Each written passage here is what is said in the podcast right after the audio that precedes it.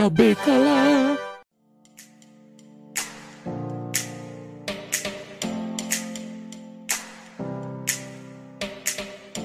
Olá, meus amigos, minhas amigas. Está começando nosso cubículo, o especial curtinho do podcast ao cubo. E hoje estou aqui com minha querida Stephanie. Olá! Sejam muito bem-vindos. Meu querido engraçadinho amigo Diego Ramon. Hoje eu estou muito animado para esse episódio. É, como sempre, Diego, sempre animadinho. Dá vontade de dar uma tapa nele.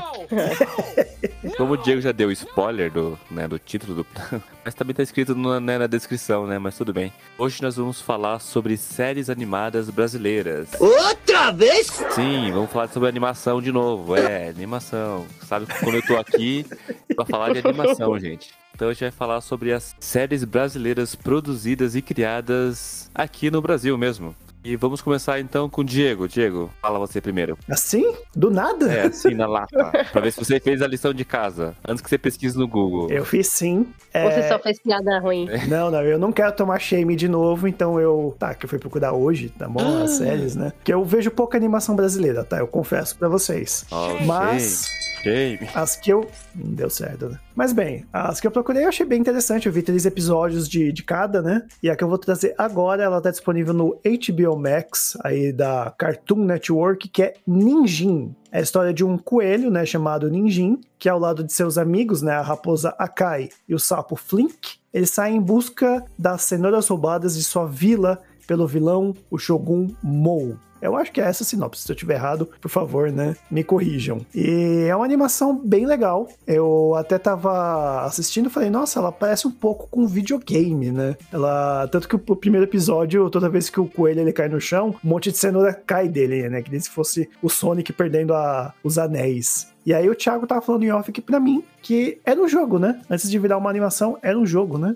Ela na- nasceu de um jogo. Foi o primeiro joguinho, é muito bem premiado. Brasileiro também. Depois a Cartoon foi lá e comprou, né? Os direitos pra fazer uma animação. Interessante isso, né? Você sempre vê isso acontecendo com coisas americanas, né? Que animação que vira jogo, jogo que vira animação, né? Tanto que eu até levei um susto, porque quando eu fui pesquisar sobre animação, eu achei lá link da Steam, né? Que é um site que vende jogos. E pra quem quiser, né? O Ninjin Clash of Carrots tá disponível na Steam, tem também no, no PlayStation 4, tem também no Xbox. Acho que, se não me engano, no, no- Xbox, possivelmente quem tem assinatura aí premium consegue de graça, né? Mas no PlayStation 4 tá 10 reais e no pra computador, né, na Steam tá 4 reais e 13 centavos. Tá um preço bem legal aí, né, pra quem quiser ver esse jogo. Mas eu gostei bastante, cara. A animação bem ao estilo da Cartoon, né? Cartoon acho que ela acertou em cheio tendo pego, né? Que tem bem aquele estilo. E assim, eu sou suspeito, porque eu gosto muito de raposas. Então a raposinha Akai é a minha, minha preferida. Porque eu, eu amo raposas. Só por isso. Não, mas é uma animação meio bonitinha. Ela é bem, bem feita também.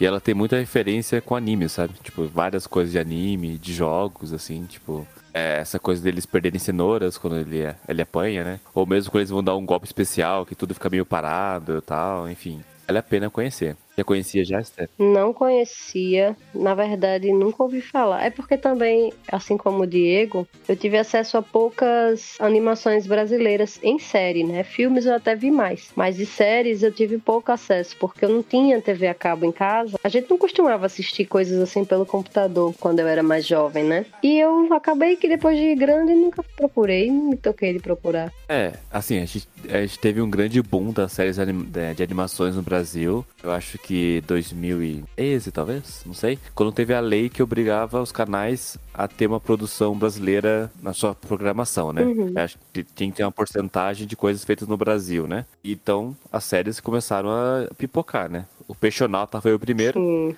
Sim, foi a primeira grande animação brasileira, que até hoje em dia passa em vários outros países também. Nijin saiu, né, tá nessa, nessa onda aqui. Eles estão, acho que já há três anos já na Cartoon. Pra quem, pra quem enfim, quer conhecer, tá na, na HBO Max, né? Vale a sim, pena. sim. Eu quero te fazer uma pergunta, Thiago. É, o Brasil, né, ele tem uma forte influência, né, é, japonesa, né? Dentre todos os países asiáticos, acho que o Japão é o que mais tem influência no Brasil, né? Seja pela extinta TV Manchete, seja hoje em dia pelos eventos de animes e tudo mais. Você acha que o anime, ele acaba sendo uma influência muito forte na animação brasileira? Olha, eu acho que sim, o brasileiro é influenciado por todos os lados, sabe? Não é tanto o Disney quanto o anime. Ele faz uma mistureba como o Brasil é, uma grande mistura.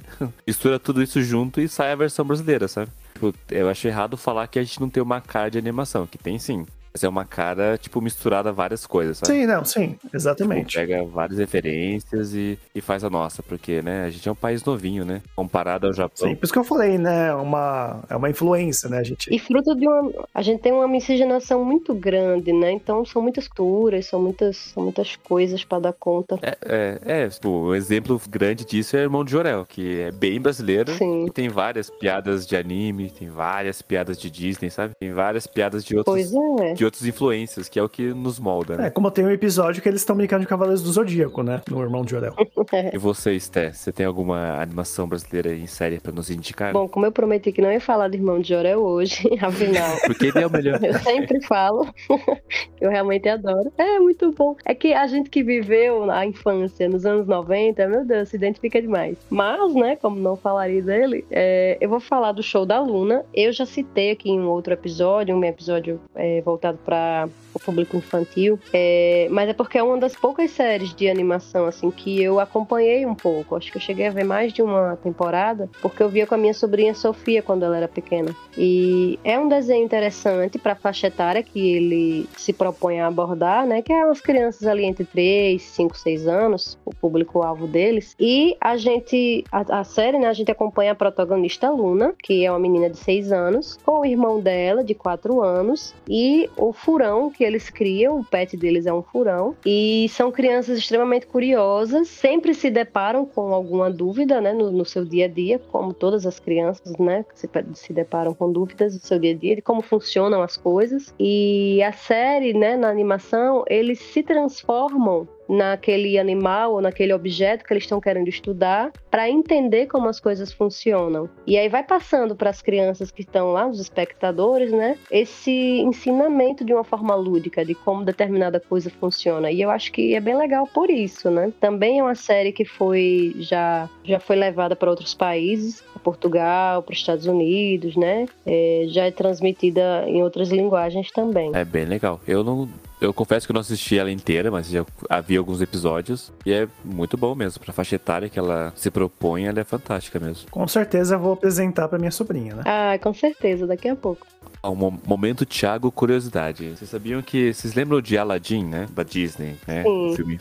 Vocês lembram que. As noites da Arábia. Pode ver. É, é, essa mesmo. Vocês lembram que tinha uma série que passava na Globo animada do Aladdin? Lembra? Um Lembro. episódio? Ela era produzida no Brasil. Sério? Ela não era feita na Disney. Olha. Ela era feita em São Paulo. Eu tô passada. toda, toda desenhada e tudo mais. Se você assiste hoje em dia, você percebe que é bem diferente do Aladdin, tipo, estilo de animação, tudo mais, bem diferente do Aladdin da Disney, sabe? É que o dinheiro pra TV é menor do que o dinheiro pra cinema, né? E não tem como fazer a mesma coisa. Sim, é bem menor. Não, e a, Disney fazia isso. Ela, ela exportava as Eu ia ter que procurar pra ver. É, acho que na Disney, no Disney Plus deve ter a série. Não. Você, a Disney fazia muito isso. Ela exportava coisas para os países pra ficar mais barato, sabe? Porque ela produzia lá nos Estados Unidos. E Uhum. lançar saía muito mais caro. E a mão de obra brasileira era bem mais em conta.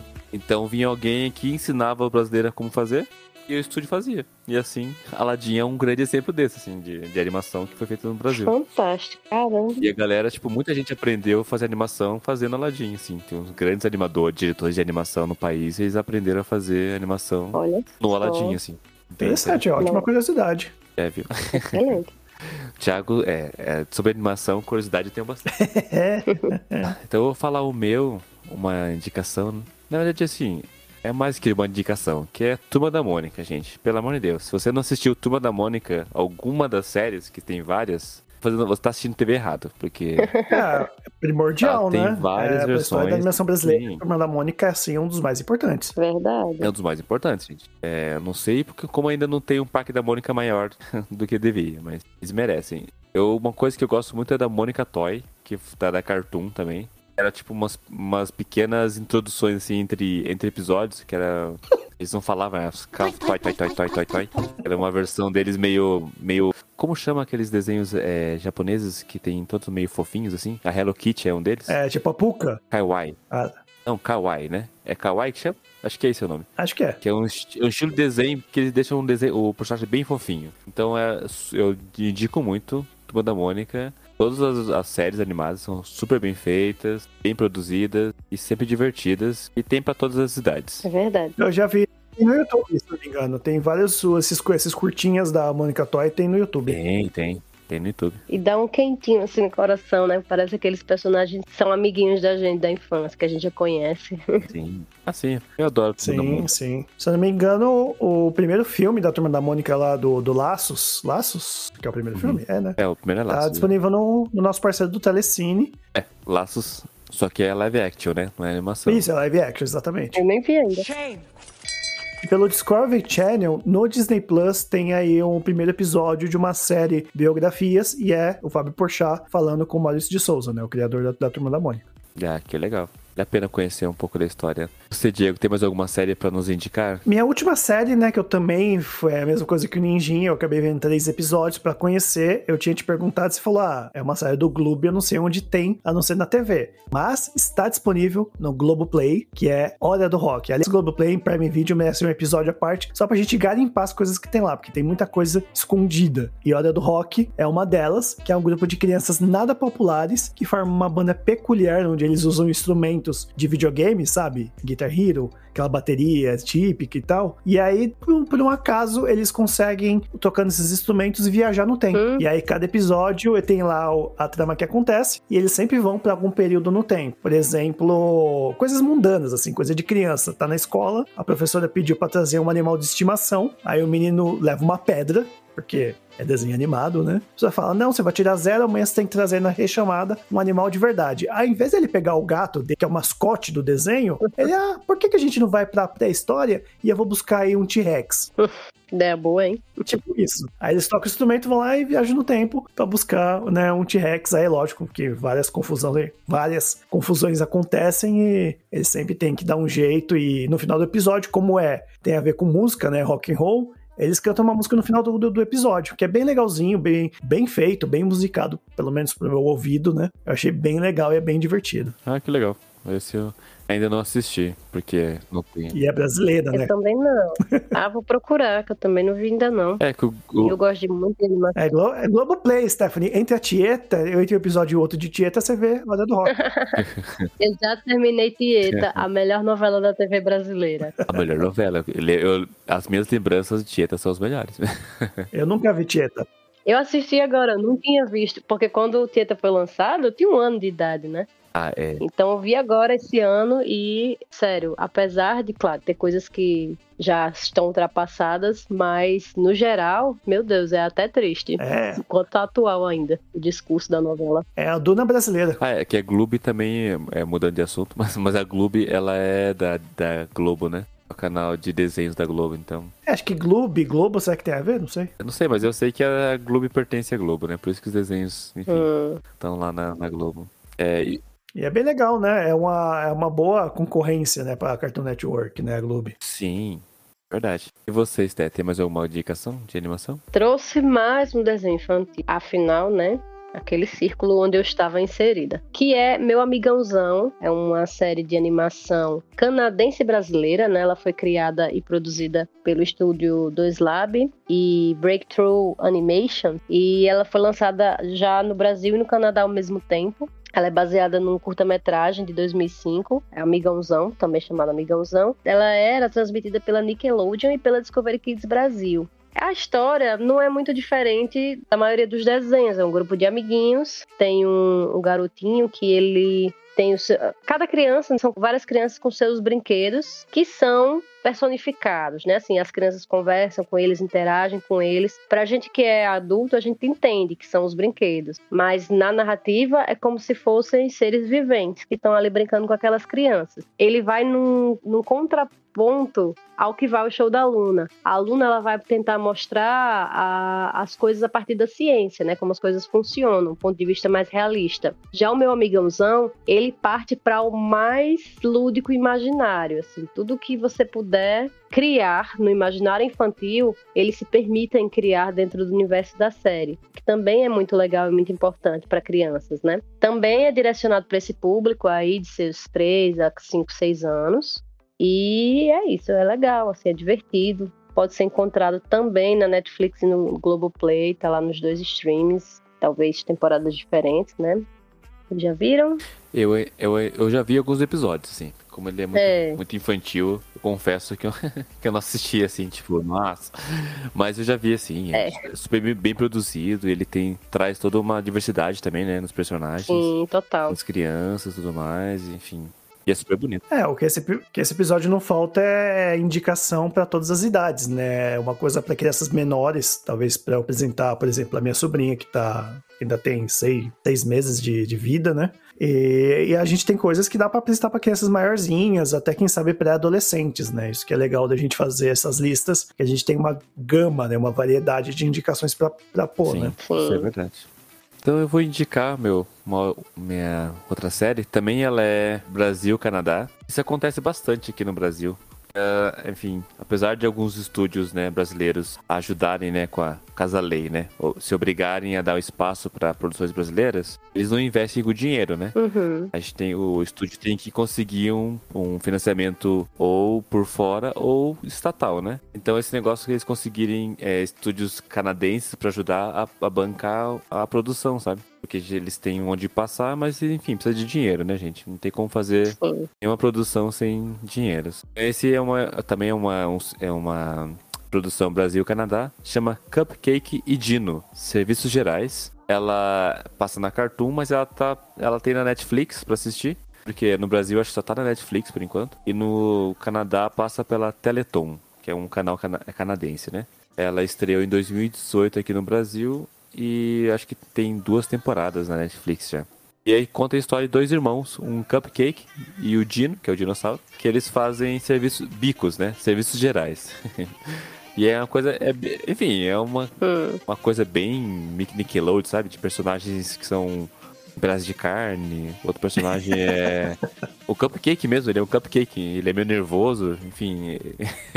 ele tem a cara meio de bravo e tal. Contraditório, né? Que Cupcake é doce, né? E ele é bem nervoso. Contraditório. E, o, e o Dino é um super queridão, assim, que é um dinossauro. É, então. Enfim, mas é, é bem divertido. É, tem uma música bem. que pega na você, assim, a musiquinha de, de abertura. E vale a pena, assim, conhecer um pouquinho da animação, do, enfim, do trabalho e tal. É, parece tipo aquele. É, era um show, né? Era uma vez um show, o nome daquele desenho. É, é somente um show? Esqueci o nome. O quê? Da Cartoon, você tá falando? É, é, é, parecido com ele, né? Porque tem um monte de. Tem um. Apenas um show. Apenas um show. Isso, apenas um show. Isso. É, eu falei, é show, né, gente? É, Mas é. Fala que... igual o idoso que você é, né? É, eu sou um idoso. é que eu falei que tem aquela coisa, né? Que tem um, tem um minigame no desenho e nesse tem um cupcake, né? Bem esse estilo. Né? É, bem esse estilo, assim, tipo, personagens bem. E o diretor de Cupcake Dino é o Pedro Eboli, né? Que ele é brasileiro. Ele também é diretor de outro, outra série famosa no Brasil, que é Osvaldo, que é Cartoon também. E é um menino que é pinguim. Não conheço. Não sei se vocês já viram esse, esse, esse desenho. Não. Eu procurei na, na. Achei na HBO Max o, a Terminei. O Oswaldo? Isso. Ah, sim, porque da Cartoon então, é, também tem na HBO Max agora, né? E o Oswaldo, ele é um menino pinguim. Então, tipo, é ele e os amigos dele, assim. As aventuras do menino Oswaldo é um pinguim, assim. é um desenho engraçado também. Meio inocência, assim, essa, essa coisa de personagem pinguim humanizado, sabe? Vocês vão falando e eu já tô anotando aqui, botando na minha lista para assistir em seguida, que eu adoro assistir animação. Ah, não, vale a pena. E esse, esse tipo de. O seu, o seu menininho, ele é novinho e ele vai gostar desses, porque eles são bem coloridos e não tem temas muito complicados, sabe? Hum. É tipo a, a amizade, coisas boas e não faça nada de errado. Enfim, é pra idade ali, né? Os seus cinco anos, talvez, assim. Não tem nada de violência, nada de. É só diversão. Fantástico, gosto assim. Vocês têm mais alguma série pra indicar? Cara, como eu falei, né? Eu não conheço muitas aí, eu realmente não, não tenho outras também. Vou só dar mais uma menção honrosa pra uma série adulta é, de animação. Chama Angeli The Killer. Angeli, pra quem não lembra, ele é um cartunista brasileiro, ainda das antigas, assim. E eles e um estúdio, acho que chama Koala Studio, ele fez uma série que é toda em stop motion, sabe? Caramba. Conta a história do Angeli, assim. Daí tem a participação da. Tem a participação da Laerte também. E é super legal, assim, em entrevistas e tal. Ela é muito a pena conhecer, tá? Ela é de 2017, é do Canal Brasil. Não sei onde pode achar hoje em dia essas, as coisas do Canal Brasil, mas vale muito a pena procurar na internet. Tem, acho que, alguns episódios no YouTube também.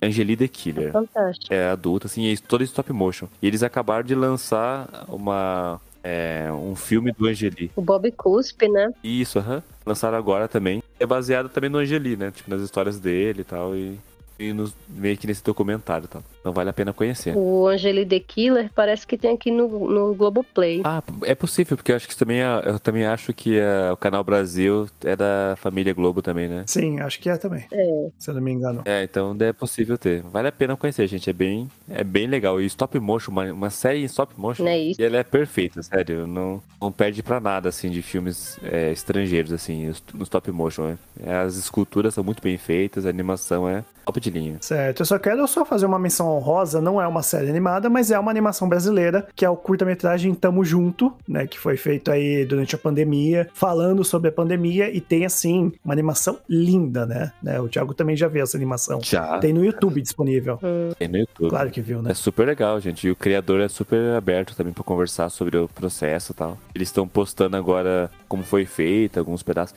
E é, e é uma animação em 3D, assim, belíssima, assim. Muito bem feita. O make-off, a gente vai colocar né, na descrição aí. De início eu até achei que era uma animação da Pixar, de- assim, bem parecido com o que é o Soul, né? De tão lindo Não, que é. bonito. É, Tá de parabéns o estúdio, é muito boa. Então a gente vai ficando por aqui. A gente. Perdão, Sté, desculpa. Desculpa, eu só ia perguntar se dava tempo de falar de mais um, bem rapidinho, que eu me lembrei agora. Vai, Ah, fala aí. pode falar.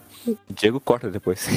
Não! ou, ou meus, meus, Tá. as minhas partes erradas. Ah, gente, lembrei que tem mais uma série que é realmente bem diferente de tudo que eu já assisti. Ela foi feita por um cara e muita determinação, assim, que é Girls in the House. Ah, O cara fez tudo a partir do The Sims, o jogo. Já ouvi falar já. Ele ia gravando a tela do jogo e aí ele cria o roteiro por cima e ele faz todas as vozes no início. Agora depois começou a ter participações, né? Mas no início ele fazia todas as vozes de todos os personagens, fazia tudo só. Então assim é bem interessante, né? O conteúdo é bem adulto, tem muito palavrão, coisas assim, mas é curioso, é interessante. Eu já ouvi falar dessa, dessa série. é bem divertido e tem vários memes. Pois é, Tá no YouTube, né? Eu acho ainda, né? tá, tá tá lá no YouTube ainda. Então é isso, pessoal. Vamos ficando, ficando por aqui.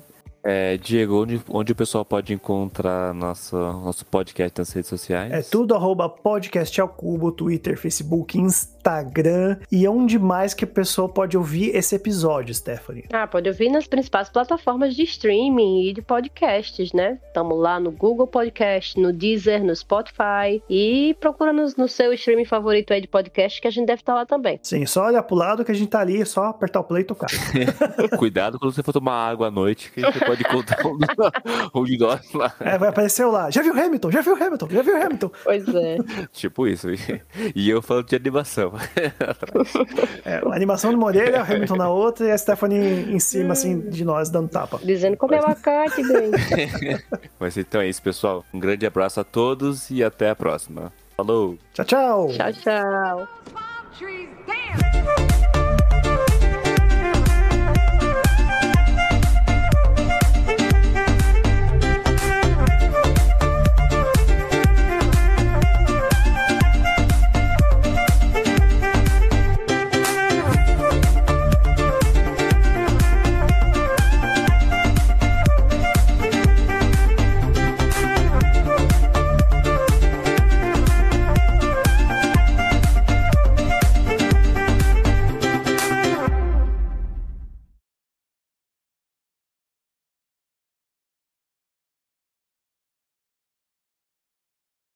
Olá, meus amigos, minhas amigas e meus amines.